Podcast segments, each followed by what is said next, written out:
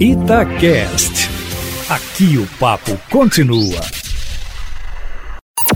Em cima do papo, com Edilene Lopes. Os últimos dias têm sido de polêmicas envolvendo a CEMIG, a Companhia Energética de Minas Gerais. Substituição de quadros de chefia, investigação de irregularidade em licitação e, em função disso, afastamento da cúpula da Superintendência de Suprimentos investigação sobre uma suposta mudança de sede. Esse turbilhão de informações em poucos dias fez a CEMIG ficar no foco da imprensa nacional nesta semana. Diante deste cenário, a empresa tem sido apontada por alguns servidores e também por opositores do governo de estar colocando em curso um processo de privatização e também de aparelhamento da estrutura da CEMIG, o que a companhia nega. Aqui na coluna em cima do fato, nós vamos nos debruçar sobre a polêmica ponto a ponto. Primeiro, no final do ano passado, o Conselho de Administração da CEMIG autorizou a contratação de profissionais do mercado para compor até 40% das posições de liderança. O objetivo da companhia, segundo a empresa, é ter profissionais mais preparados e melhorar a prestação do serviço. Com base na decisão do ano passado, no início desta semana, 11 profissionais com cargos de chefia foram substituídos. Segundo a CEMIG, os planos para os que saírem dos cargos é a realocação interna ou oferta de adesão a um plano de demissão voluntária.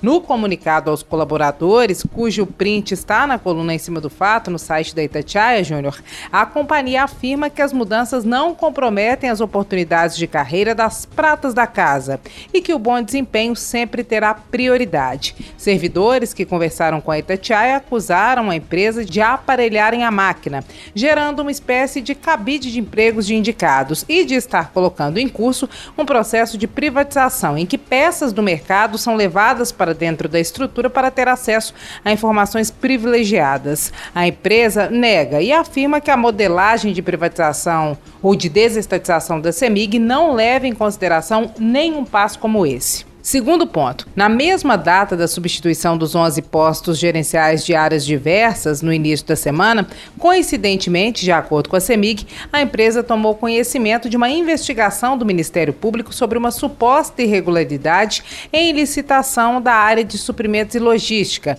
e afastou o superintendente e quatro gerentes. De acordo com a companhia, o afastamento preventivo não tem nada a ver com a substituição dos 11 postos de comando, que está dentro das deliberações tomadas pelo Conselho no ano anterior. Terceiro ponto, Júnior Moreira. No dia seguinte, na terça-feira desta semana, a CEMIG também tomou conhecimento de outra investigação aberta pelo Ministério Público para apurar uma suposta mudança de sede para São Paulo e a contratação do escritório Lefosse sem licitação. A coluna em cima do fato, a CEMIG explicou que, como uma das maiores comercializadoras de energia livre do Brasil, que vende energia elétrica para clientes de outros estados, principalmente para São Paulo, a empresa planeja abrir um escritório na capital paulista e não mudar a sede da CEMIG para lá.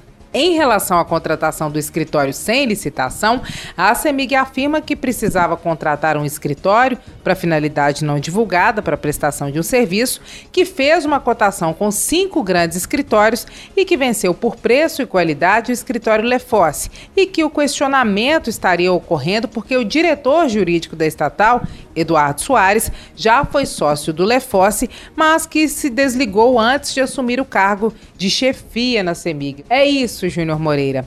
A polêmica toda em relação à CEMIG, até o capítulo atual, é essa. Agora, mudando um pouquinho de assunto, como nós adiantamos que poderia ocorrer aqui na coluna em cima do fato, professores de escolas particulares reivindicam o retorno de aulas presenciais somente depois da vacina e a inclusão de professores e alunos nos grupos prioritários de vacinação, conforme nós informamos hoje mais cedo em primeira mão. Já os gestores de escolas particulares organizam uma carreata pela volta às aulas, mas sem exigir a vacina. Será que a pressão dos professores para voltar com as aulas presenciais só com a vacina surtiria efeito e faria com que o governo acelerasse o processo de vacinação, Júnior Moreira?